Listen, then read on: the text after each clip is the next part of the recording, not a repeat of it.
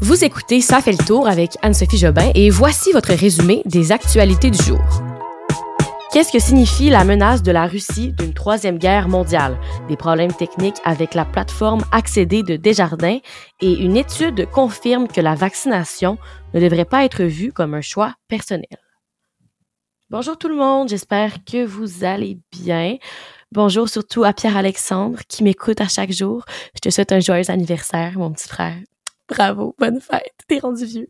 Et on y va sans plus tarder avec les nouvelles d'aujourd'hui. On est le mardi 26 avril 2022.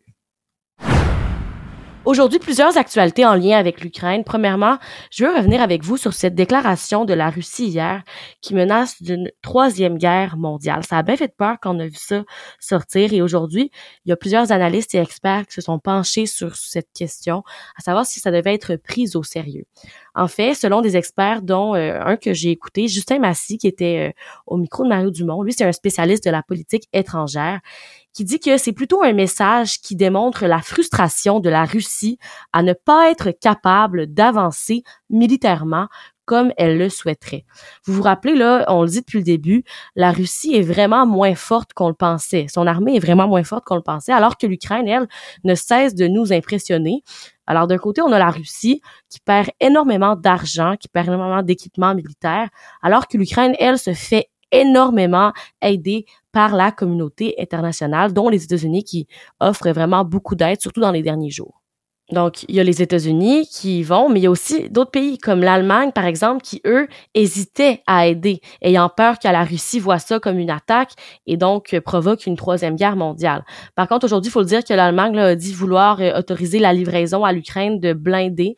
C'est des types de, de blindés qui s'appellent les guépards. Là. ce serait un tournant majeur dans la politique prudente euh, suivie jusqu'ici parce que Berlin faisait vraiment attention puis voulait pas trop aider l'Ukraine, comme disons, on le voit avec les États-Unis pour éviter des représailles. Donc là, on voit, c'est ça, l'Ukraine qui se fait bien aider, la Russie qui perd beaucoup de force et qui aime pas vraiment ça. Donc c'est une façon pour la Russie de décourager l'OTAN et les autres pays d'aider l'Ukraine en envoyant de l'équipement. Faut trop, faut pas trop prendre cette menace-là au sérieux. C'est vraiment juste un peu une façon pour la Russie de se protéger. Autre actualité importante, la présidente de la Moldavie a lancé aujourd'hui un appel au calme et a annoncé des mesures pour renforcer la sécurité de ce pays-là, qui est un pays frontalier avec l'Ukraine. Il y a eu une série d'explosions, en fait, dans la région séparatiste pro-russe de Transnistrie, qui est appuyée par la Russie, et ça, ça fait craindre un débordement de la guerre en Ukraine. On a peur, dans le fond, que ça déborde en Moldavie. Juste vous rappeler que la Moldavie fait pas partie de l'OTAN, alors il n'y a pas de risque euh, de troisième guerre mondiale, mais reste que ce serait un autre pays quand même qui serait attaqué. La présidente moldave a en outre annoncé un renforcement des patrouilles aux frontières et des contrôles dans les transports, surtout là, euh, près du fleuve là-bas qui sépare la Moldavie et le territoire de Transnistrie. Aujourd'hui, ce sont environ 26 000 fonctionnaires qui sont en grève et aussi demain, c'est partout à travers le Québec. La majorité des personnes en grève là, sont des employés des bureaux et des techniciens qui travaillent dans des ministères et des organismes comme la Société de l'assurance automobile du Québec. On parle d'environ 26 000 travailleurs qui font partie du syndicat de la fonction publique et parapublique de Québec. Et euh, malgré la grève, là, il y a certains services essentiels qui doivent être maintenus à travers la province, dont ceux qui travaillent dans le palais de justice ou qui travaillent à émettre les chèques d'aide sociale. La convention collective de la SFPQ est échu depuis le mois de mars 2020 et n'a pas été renouvelé. Donc, les ingénieurs de l'État sont eux aussi en grève générale et limitée depuis vendredi dernier. Ça fait beaucoup de monde en grève les manifestations auront lieu près de l'Assemblée nationale de Québec, devant le Palais de justice et au Parc des Faubourgs à Montréal. Et comme il est souvent le cas, il s'agit de la rémunération qui est au cœur euh, du litige. Le gouvernement du Québec offre des augmentations de 2% mais le syndicat considère que cette hausse n'est pas suffisante et qu'elle nuit au recrutement des travailleurs parce que l'offre ne peut simplement pas le rivaliser avec d'autres secteurs.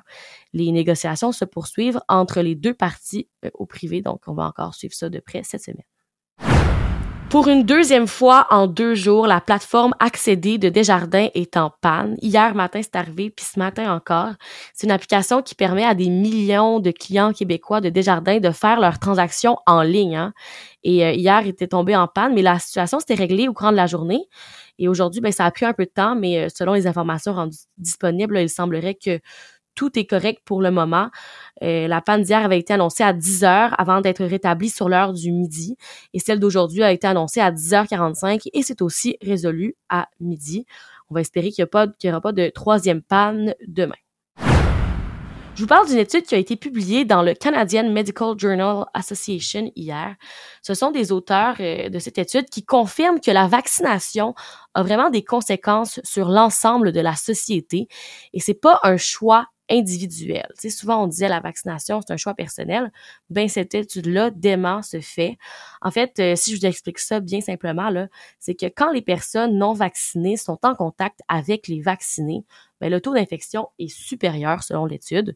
Les chercheurs disent qu'on devrait donc mettre en place des politiques publiques plus fortes qui viseraient à améliorer l'adoption du vaccin et à limiter l'accès aux espaces publics pour les personnes qui sont non vaccinées, comme on l'a vu un peu avec le passeport vaccinal.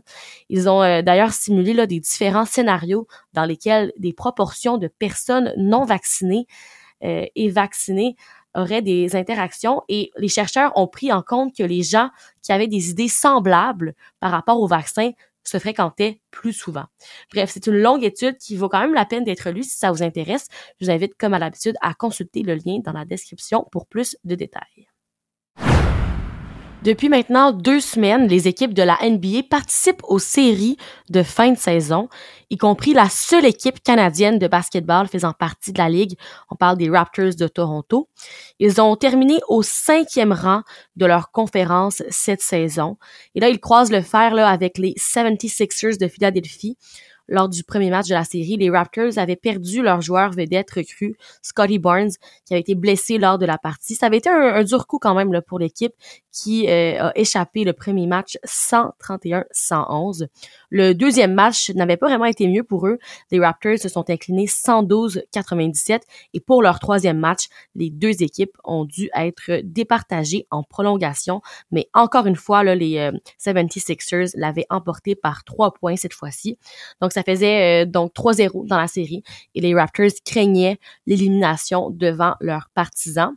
Ils ont gagné le match numéro 4 et retournaient hier à Philadelphie pour disputer le match numéro 5. Et bien, surprise, les Raptors sont encore en vie, eux qui ont euh, remporté le match d'hier par la marque de 103-88.